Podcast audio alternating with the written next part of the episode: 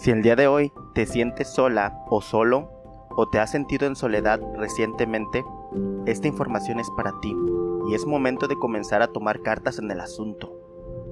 Para superar la soledad, definitivamente tenemos que evitar buscar consuelo a través del Internet, donde es fácil quedarse enganchado sin lograr éxito alguno. Mejor, deberías de comenzar a aprender a cambiar tu punto de vista, mejorar tus habilidades sociales y ampliar tu círculo social.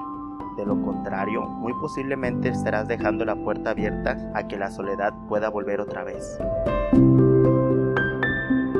Es por eso que tenemos que comenzar a buscar la causa de tus sentimientos, es decir, conocer por qué estás triste, pues si te pones a pensar, ¿verdad que no te tomarías un medicamento antes de saber cuál es tu enfermedad? Y te platico esto porque la mayoría de las personas que se sienten solas o tristes buscan la solución sin antes dar con el verdadero problema. Piensa en lo que significa para ti sentirte solo e intenta descubrir su causa. Pero cuidado, la causa no es me siento solo porque no tengo pareja, sino la causa es por qué no tener pareja te hace sentir solo. O quizás sea porque crees que a tu edad ya deberías estar casado y eso te haga sentir fracasado. O porque te valoras poco y piensas que nadie será capaz de amarte jamás. Y de esa manera existen demasiadas razones por las cuales te puedes sentir triste. Sin embargo, para encontrar el origen, tienes que comenzar a encontrar la causa raíz del por qué te sientes de esa manera. Un claro ejemplo podría ser, me siento solo. ¿Por qué te sientes solo? Porque no tengo amigos en quien apoyarme. ¿Por qué no tener amigos en quien apoyarte te hace sentir solo? He aquí en donde podrías llegar a una de las verdaderas razones del por qué te sientes de esa manera.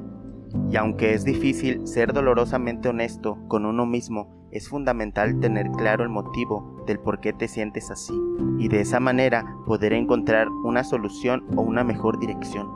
Una vez que encontremos el origen de la soledad, es momento de aceptar los sentimientos con los que estamos pasando y no luchar con ellos, pues es el momento de comenzar a reconciliarte con tu soledad.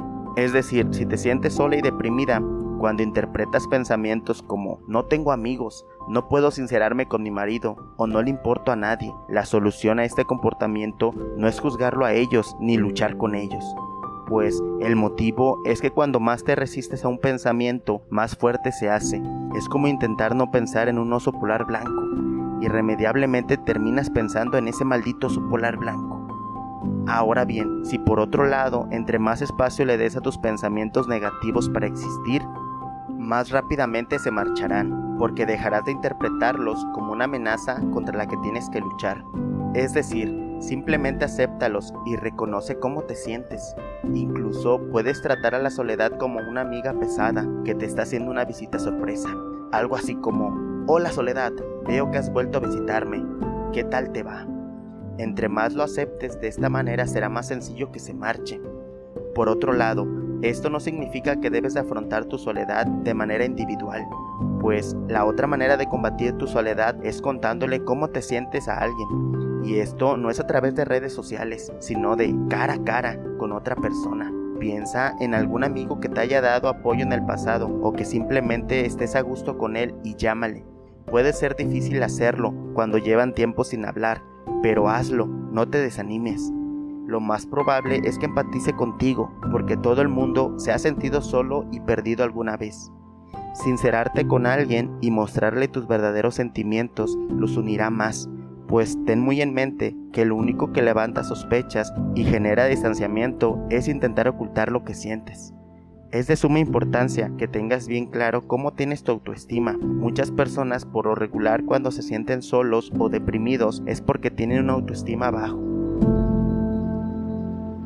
Y la mayoría de las personas lo que optan por hacer es intentar incrementar esa autoestima, pues lamentablemente no es del todo cierto esto pues la mayoría de las personas que están así empiezan a leer libros de autoayuda, escuchar podcasts o ver videos para incrementar su autoestima.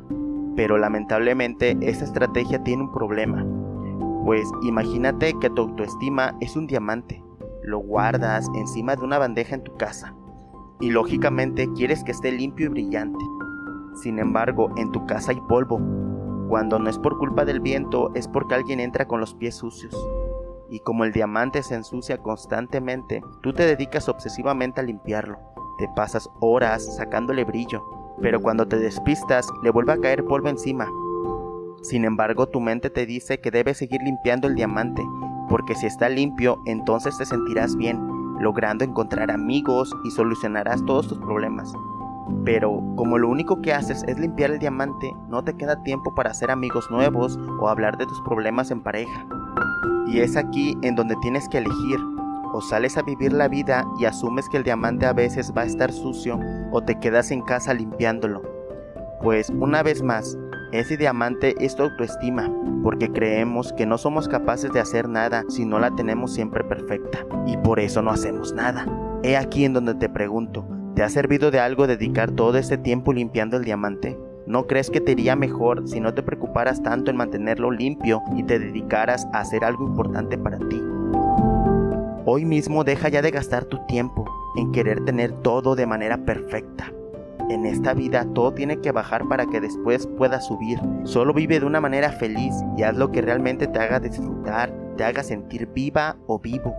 Comienza a hacer ejercicio, comienza a relacionarte con personas positivas, aprende y equivócate. Recuerda que nadie es perfecto y nadie nació sabiendo. Pues existe una frase muy conocida por parte de Einstein, la cual dice, yo no fracasé mil veces intentando hacer la bombilla eléctrica, más bien yo tuve éxito mil veces en saber cómo no se debería de hacer la bombilla eléctrica. Muy cierto, ¿verdad?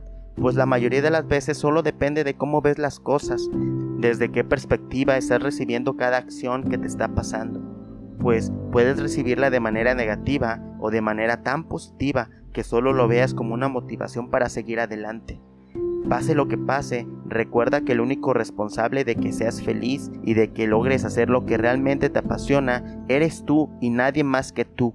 Así que, ¿qué esperas? Ve por ello y no te dejes vencer, pase lo que pase.